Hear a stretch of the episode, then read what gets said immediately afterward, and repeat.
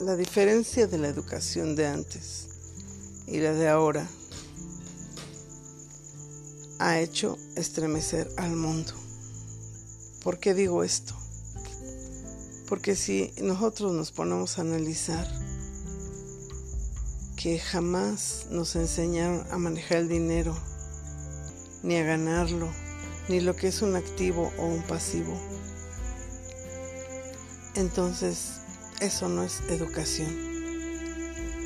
La educación tampoco es cuando la persona lee muchos libros y llega gritando a un lugar exigiendo algún café o algún producto sin decir por favor.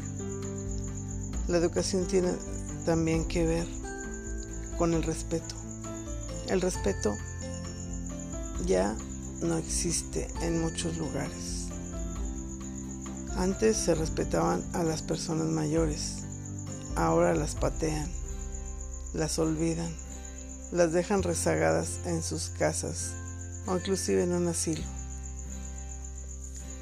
Ahora la educación, después de esta cuarentena, es obligatorio que cambie, ya que nuestros hijos están expuestos a padecer los mismos problemas de nosotros por no saber ganar el dinero ni ser emprendedores.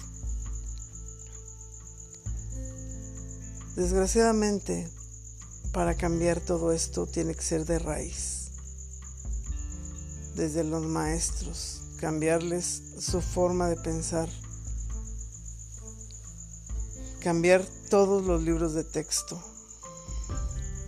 olvidarse de la historia de ese país, porque lo que más enseñan es la historia de un país, sus leyes, su biología, que a la verdad no nos sirven de nada. La biología le sirve a uno que va a estudiar biología o ser biólogo.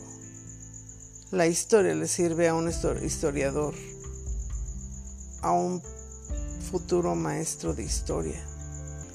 Pero en general, ¿para qué te sirve el saber cuándo nació, digamos, Washington? ¿O en qué día, en qué fecha? No nos sirve, ni tampoco nos sirve el que hablen de los ríos y lagunas del mundo. Eso es una cultura agregada una cultura que quien lo necesite lo tiene que aprender. Por el momento, el estudio, la educación, las enseñanzas, o como podamos decir, los libros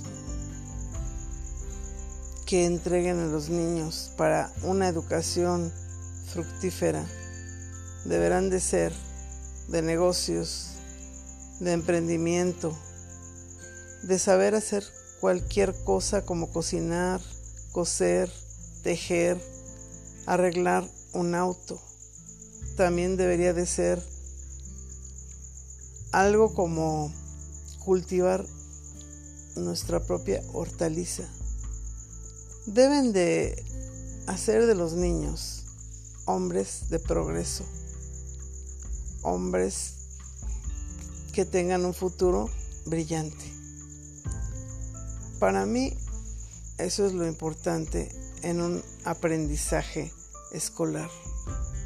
Si nosotros los padres no imponemos estas ideas a la Secretaría de Educación Pública de cualquier país, vamos a seguir siendo los conejillos de indias. Y no nada más nosotros, también nuestros hijos. Amigos, todo tiene que ver con discutir este tema, con que entre nosotros, los civiles, los padres de familia, opinemos y exijamos nuestros derechos. Como dije en otro en otra plática, ¿cómo vas a exigir en una manifestación de derechos si tú no respetas los derechos de otros.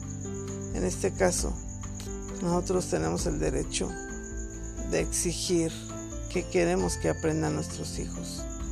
Si queremos que nuestros hijos de grandes sean triunfadores o sean simples obreros, los cuales entren a trabajar y cuando se jubilen tengan una pensión, pero que toda su vida hayan estado encerrados en una fábrica guardando perfumes o calcetines. La verdad amigos, es importante cambiar esta situación de vida. Es importante que miremos o entendamos lo que significa educación. Gracias.